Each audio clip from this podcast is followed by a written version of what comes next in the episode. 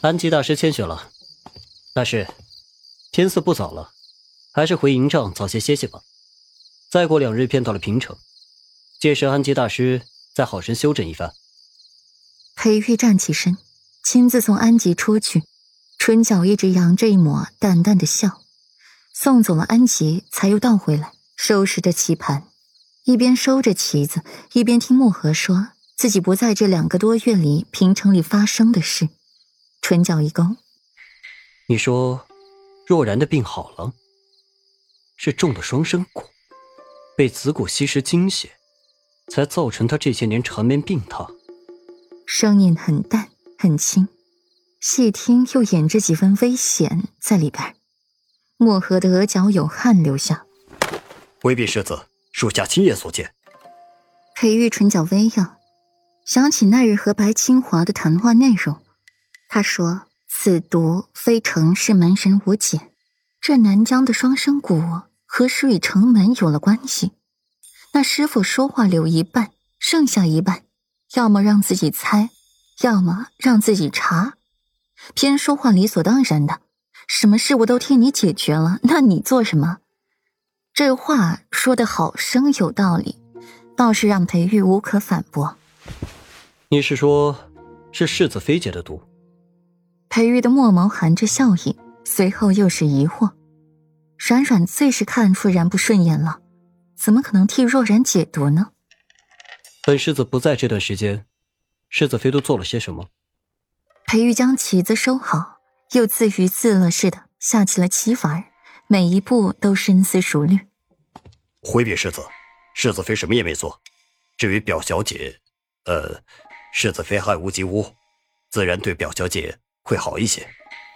墨荷的汗不断的流，脑子灵光一闪，想起了莫奇教他的话，连忙说了出来。听到了“爱屋及乌”四个字，裴玉微凛的眉眼柔软下来，又复温润雅致。这个月月银翻倍，属下多谢世子。又一个夜晚，月色朦胧，月光如水，淡淡银辉洒落大地。透过支起的窗，缓缓流淌出来。屋内熄去了明火，换上了几颗硕大的深海明珠，用一层淡薄的暖黄色轻纱轻轻盖住，轻柔的照亮屋子。屋里昏黄温暖，隐隐的透着几分暧昧。屋内熏着清雅的兰花香味，令人心神安定。却因着窗前月下身姿妖娆丰软的美人，闻着袅袅香气，令人意乱情迷。顾软静静地靠在窗前，手里拨弄着那颗碧玉珠子，眼底显露着几分纠结，红唇微嘟，令人见了不免心生爱怜。太过专注，以至于身后来了神也没有发觉，直到身后贴着一个温暖的身躯。腰肢、背肢结实有力的臂膀圈住，温热的气息缓缓飘散在耳后，响起了一道缠卷低柔的声音：“软软，想什么的如此入神，连为夫回来了都不知道。”嗯，最后一个字，裴玉更是拉长了音调，刻意的低了声音，充满了磁性与性感。听到了裴玉的声音，顾软连收了桌子。扭头看到一张久违的俊颜，从淡漠变得惊喜。裴玉，你回来了，声音满是惊喜。看到裴玉那张比自己还要极致的美颜之后，心突然跳得快了。